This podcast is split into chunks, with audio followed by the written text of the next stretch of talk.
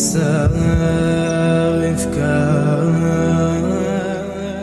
牧羊少年奇幻之旅》第六集，作者巴西 Paulo Coelho，编译者丁文林，朗读者子清。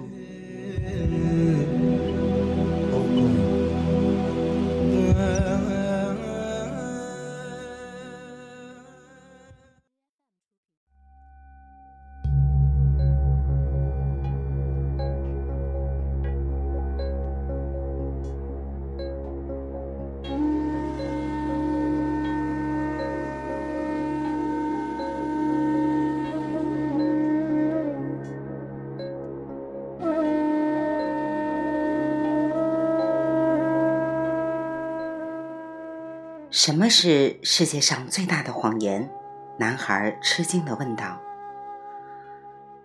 在人生的某个时候，我们失去了对自己生活的掌控，命运主宰了我们的人生，这就是世界上最大的谎言。这种事儿没发生在我身上，男孩道。别人希望我成为神父。而我决定当个牧羊人，这样最好。老人说：“因为你喜欢云游四方。”他竟猜透了我的心思。男孩想。老人翻阅着那本厚厚的书，丝毫没有归还的意思。男孩注意到他的衣着有点奇怪，像个阿拉伯人。这种情况在本地并不罕见。塔里法距离非洲只有几个小时的路程，去那里只需乘船渡过狭窄的海峡。城里经常出现阿拉伯人，他们来这儿购物，每天做好几次奇怪的祷告。先生是哪里人？男孩问。我是许多地方的人，没有人能够是许多地方的人。男孩说道：“我是牧羊人，到过许多地方，但是我只属于一个地方，那是一座古城堡附近的小镇，我就出生在那里。那么，可以说我出生在撒冷。”男孩不知道撒冷是哪儿。但是他不想寻根究底，以免因无知而丢脸。他望着广场，呆了片刻。人们来来往往，行色匆匆，似乎都非常忙碌。现在撒冷怎么样？男孩问道，试图套出点线索来。跟往常一样。这说明不了什么。不过他明白，撒冷不在安达卢西亚，否则他早就知道了。在撒冷，您是做什么的？男孩又问。在撒冷，我是做什么的？老人第一次开怀大笑起来。听着，我就是撒冷之王。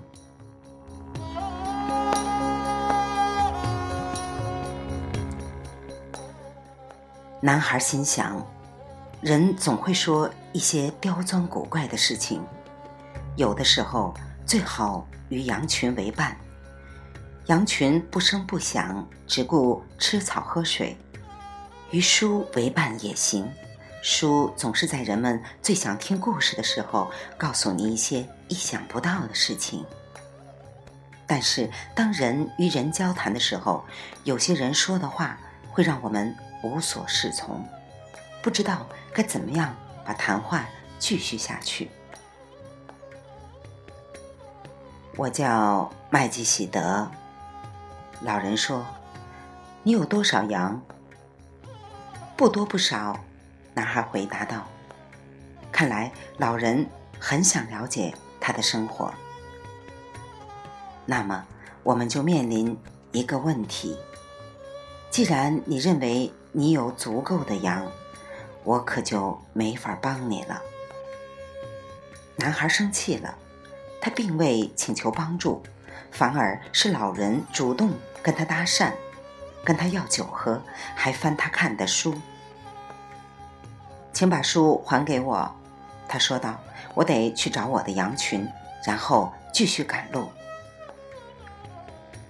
你把十分之一的羊送给我，我就告诉你怎样找到宝藏。”老人说道。男孩又想起了那个梦，突然之间，一切都明朗起来。老妇人没收取任何报酬，但这个老人却想用一个子虚乌有的承诺，从他这儿弄走更多的钱。说不定他就是那老妇人的丈夫，大概也是个吉普赛人。然而，未等男孩开口，那老人便俯身拿起一根木棍，开始在沙土上写字。当他俯下身去的时候，怀里有个东西闪烁了一下，发出的光芒如此强烈，晃得男孩睁不开眼。但老人迅速用披风遮盖了那个耀眼的东西，动作之快，像他这把年纪，平常人绝做不出来。男孩的视觉恢复了正常，能够渐渐看清老人所写的字了。在这座城市中心广场上的沙土地上，他看到了自己父亲。和母亲的名字，看到了自己走过的人生路，童年时期的嬉戏玩耍，神学院里的寒夜青灯，看到了那个女孩的名字，这是他原先不知道的。他还看到一些他从未对任何人讲起过的事情，比如有一次偷了父亲的枪出去打梅花鹿。还有，他第一次独自一个人的性体验。